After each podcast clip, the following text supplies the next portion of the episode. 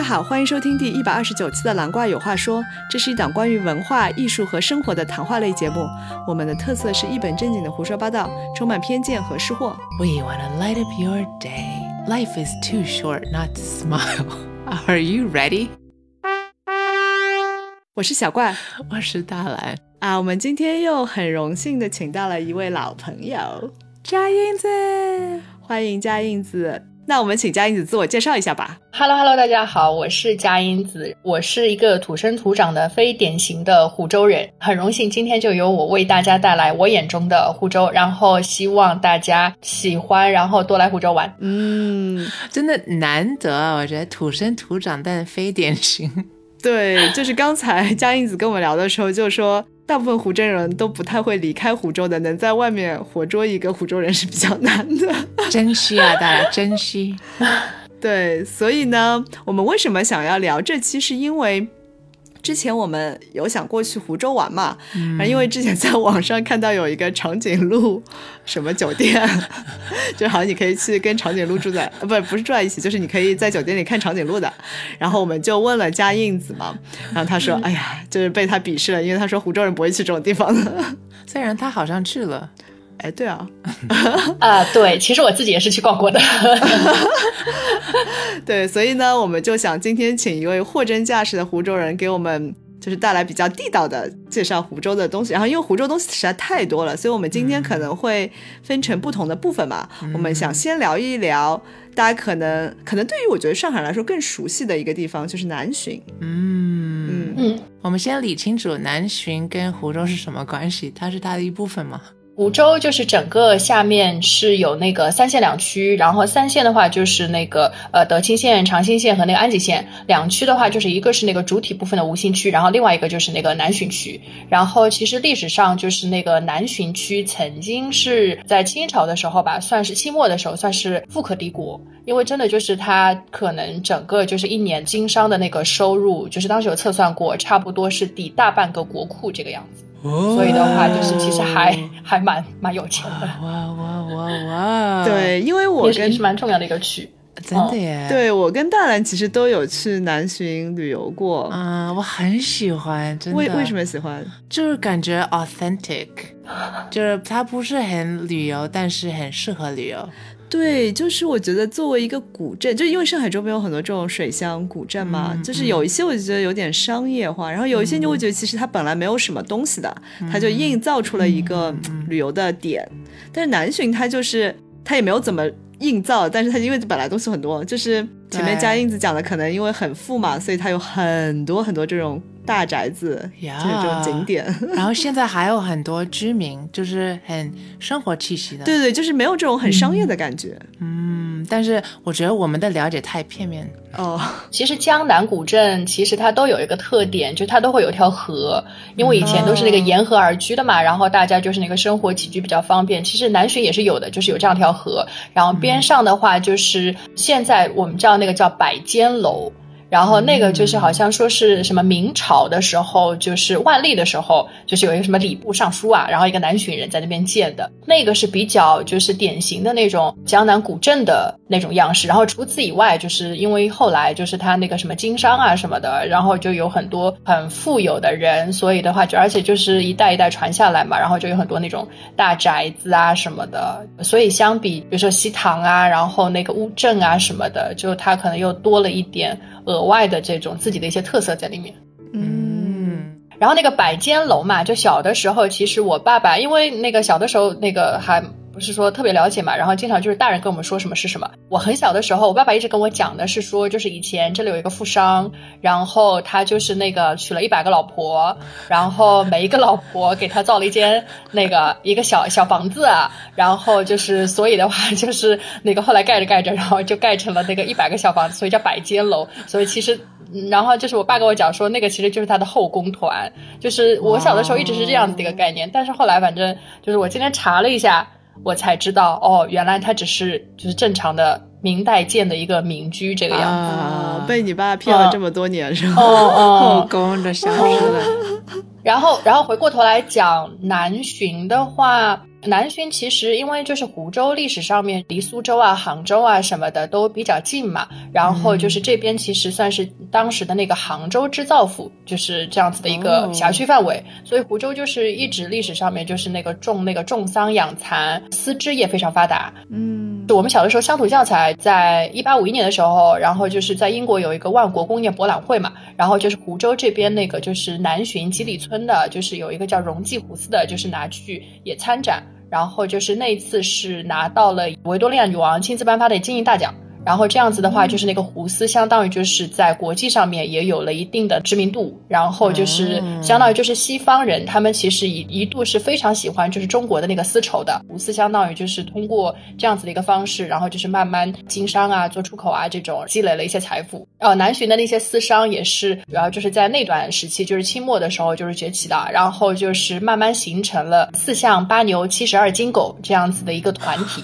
听上去就很有钱的样子。近代的私商 团好搞笑。说那个孙中山先生，他之前早期那个革命经费，其实都是以那个就是张静江为主的湖州私商捐赠的。哇，对，然后后来就是那个张静江也是成为就是那个浙江省主席嘛，然后就是又办了那个第一届西湖西湖博览会啊什么的。嗯，就是南浔的那个私商的话，就是基本上在那个时候慢慢就成为了就是民国财政支柱的一个中坚力量。然后就是有一个说法是，早期的那些民国元老当中，基本上有三分之一都是湖州人，也是因为这样子的一个原因，因为就是之前相当于有一些家底，然后就是有很多读书人，然后慢慢就是思想比较先进，然后愿意参与到就是政府当中去啊。湖州人太厉害了吧，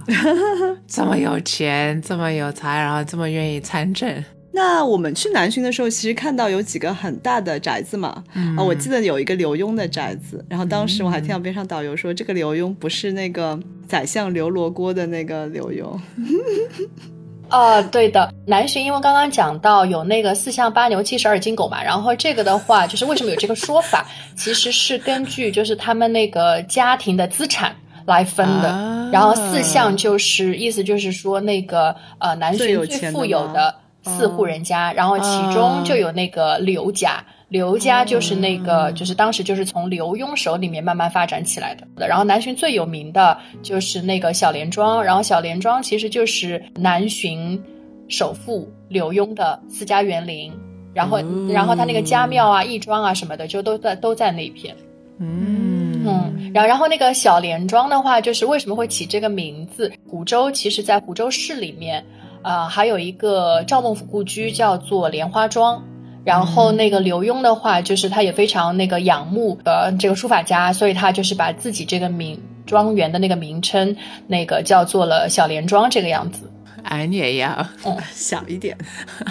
对，但虽虽然叫小莲庄，其实它规模也并不小的，而且的话就是那个莲花庄，它是。因为赵孟俯是元代人嘛，然后他是元代的一个私家园林。然后那个刘墉的话，其实他是因为本身就是湖州私商，私商就是在那个清末崛起的嘛。然后那时候已经，并且是通过就是对外贸易，然后就是积累起来的财富，所以他们跟外界接触是很多的。然后像小莲庄的话，就是它不光就是有那种中式园林的那部分，然后其实还有一些那个比较西式的，就是西式的那个洋房，包括就是它里面。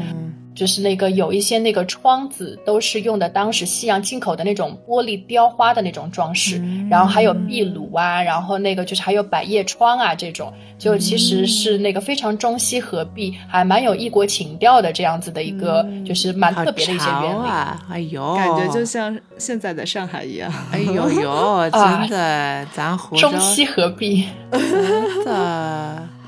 那你以前去过吗，贾英子？在初中的时候去过，因为就是那个南浔，它其实是在湖州的东面，就是就如果说从上海过来的话就很方便，然后它离湖州市区是有一点距离的。然后就是小的时候一直会听说，然后乡土教材也一直会有学，但我其实是一直到。初中的时候，初中毕业还是初中毕业还是小学毕业？然后我跟我姐姐两个人，算是自己给自己的一次毕业旅行，然后我们就去了南浔，好可爱。你们去之前有没有看一下历史，还是你们就自己瞎逛逛？我们就是自己去逛的，然后就是小时候乡土教材大概会学嘛，就是会会大概会介绍一点，但是就是没有说很具体的那种概念，就是没有自己去看过嘛。然后到了那边之后的话，就是自己逛。然后其实南浔那个时候还没有说现在开发的这么好，嗯，就是还蛮老的那个房子，我记得，嗯。后来就最近几年，好像南浔开发的也比较好了，就是游客来的也比较多，然后这些私家园林啊什么的，因为它也需要就是修缮、维护、清理这样子，然后慢慢就是开放出来。所以其实现在就是那个游客去的话，可看的那些那个东西会比我们那个时候要多很多。嗯，因为我知道大家对苏州园林是比较熟的嘛，那你可以对比一下吗？南京南南浔的园林。南浔的园林可是小家碧玉多了呢，就其实苏州的一些园林，它规模要大的很多，要精致很多，然后它很多都是那个比较高等级的政府官员的，就是那个宅宅子这个样子。然后小莲庄啊这种嘛，其实总归来讲算是呃商人。啊，商户就是自己的私家园林这样子，因为古代就是那个士农工商嘛，然后像苏州园林可能都是那个士的宅子，不管是说就是柳庸的这个小莲庄，还是说他自己就是那个儿子他一个刘氏七号，然后还有就是那个什么张嗯这种主要都还是那个商人的宅邸，所以我觉得这个是还是区别还是蛮大的，比较接地气啊，可以啊，对，就是你规模形制上面肯定是。就是有一些那个不好跟人家比的，然后还有的话，就是因为南浔这边算是近代吧，就它有一些中西合璧的一些那个元素在里面。嗯，因为因为小莲庄是刘墉的，是他爸爸的，然后那个他儿子也会有自己的一个宅子，然后叫做那个刘氏梯号。然后像那个里面的话，就是就是因为它看起来都是红色的嘛，就俗称红房子。然后它是那个就是分为呃南。中北这样子就是那个三块，然后除了就是中间那部分是那种那个传统的就是中国的这种厅堂楼为主体的这样子一个结构，其实北面的建筑群和南面的那些宅子其实都是那个有点融入了那个什么西欧罗马式的那个建筑，就是它会有一些那个欧式的那些立面啊，然后就是有一些那个石雕啊，就是就是还是蛮不一样的那个风味的。我感觉不用去国外了，我们去湖州就可以了。那有点太过奖了，但是就觉得很先进，就那时候的人的思维就是很融合，然后很赶。这就是商人的精神吧，我觉得比较潮。嗯，就是所以就是我刚刚开头有讲嘛，就是我其实是一个非典型的湖州人。为什么？就是因为其实我觉得湖州人性格里面，就我们很重要的一个词就是安耽，就是湖州人是非常小富即安的，就是是不太愿意就是往外走的。但是为什么你们出了这么多大富豪呢？大富豪都回家干宅子，呃，这个就比如说像我外婆跟我讲，她就觉得杭嘉湖平原是最好的地方，就是没有天灾人祸，然后又富足，然后就是那个气候啊什么的，反正她也蛮适应的，所以就是会不太想说要往外走那个样子。挺好的。刚才江印子还在跟我们聊说，现在上海人都去南浔买房子了，哇，好多啊，简直都是去团购的好吧。我听众朋友们，商机啊！如果想去找一个特别好的这种安逸的养老的地方，可以考虑。然后欢欢迎大家来水晶晶南浔呀！所以你觉得南浔主要就是逛这些宅子是吧？一个是这种宅子，然后另外，哎，其实还有一个。地方要介绍一下，就是也是蛮特别的，就是刚刚讲到那个刘墉嘛，然后就是其实他到他那个第三代的时候，就是已经富裕了很长一段时间了。然后当时他那个孙子刘成干，就是逛这个宅子，就是除了说你看到这个建筑啊，就是中西合璧啊，然后就是看看呃以前人生活的一些方式啊，然后以及说就是那个就是一些那个临街的店铺啊，就是以前的，就是模仿以前的这种商业氛围的这些东西。另外还有就是我觉得了解就是一个地方的一个历史吧，嗯，就是我觉得也是感受一种文化吧，嗯嗯嗯。其中我我小时候还写过，就是一个东西，就是南浔有一个叫家业藏书楼的，然后那个是刘墉的孙子刘成干修建起来的一个藏书楼。嗯，就是我们都知道，就是那个宁波不是有那个天一藏书楼是吧？嗯，对对对对对。但其实那个南浔的家业藏书楼，其实呃名气没有这么大，但其实也蛮重要的。然后。呃，因为就是当时那个刘氏家族，他们就是已经富，就是很富可敌国嘛。然后他还就是那个捐资修建了那个光绪的陵墓，所以就是那个光绪他有给家业藏书楼就是赠送一个牌匾，叫“清若家业”这样子的一个九龙金匾。然后传说当时那个呃不是清朝覆灭了嘛，然后那个溥仪的弟弟溥杰。就是他带着一大堆珠宝，就是那个往南逃的时候，就是那个还在家业藏书楼那边待过一段时间。哎呦，就是反正就是间纠葛还蛮多的。就是我觉得有的时候看看那些宅子，然后就是逛逛这些，就是那个比较特别的呃一些那个古迹啊，然后看看就是古人他做过的一些呃反正一些事情吧。就是我觉得是感受一种文化吧。就是你们知道清代那个文字狱，就是那个庄氏史案吗？不知道。就是庄氏史案那个庄家，其实他也曾经在南巡，就是那个居住过。然后就是有一个叫花园弄的，也在那边居住过。然后案发以后，整个房子就他们被抄家了嘛，房子也被毁掉了嘛。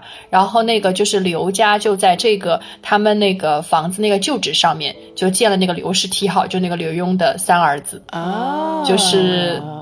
对的，反正就是感觉，嗯，南浔历史上想想，确实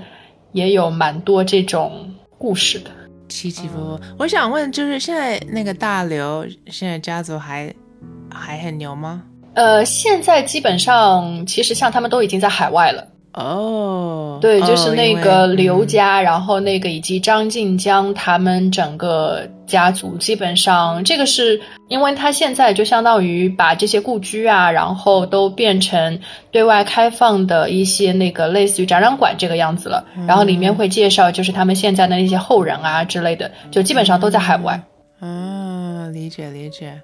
哇塞，感谢江英子，我觉得之前我们就。哦，我就说我吧，走马观花就看到哦，空宅子，空宅子，但是没有真的留意这种历史的氛围啊，思考哦，以前的人是。怎么的想啊？怎么怎么？现在就觉得哦，好有感情啊。嗯，我感觉大兰最感兴趣的是四象八牛七十二金狗。对我中文不够好，但我想背下来这一段，我觉得太霸气，感觉很厉害的样子。而且什么是七十二金狗啊？七十二金狗的话，就是属于嗯，就比较小一点的那种，就是家里没有那么有钱的。有七十二家人是吧？那个四象八牛七十二金狗，四象就代表说南浔最富有的四家，然后排第二档的就是有那个八个家族，就叫八牛。然后七十二金狗的话，就是再下一等，就是那个相当于家产没有说那么高，但是也是属于比较富有的，就是七十二户人家。但是青梅，你想要有这么多富有的人，还有七十二个，那地方有多富有，好吗？我感觉大兰改天要给自己起个名字了，七十二之一。啊啊！那今天很感谢嘉应子给我们分享了这么多关于南巡的有用的 tips，啊，太好了，很多知识。嗯嗯，感谢这一期的音乐来自大蓝的专辑《Summer Night》，谢谢收听，拜拜，拜拜拜。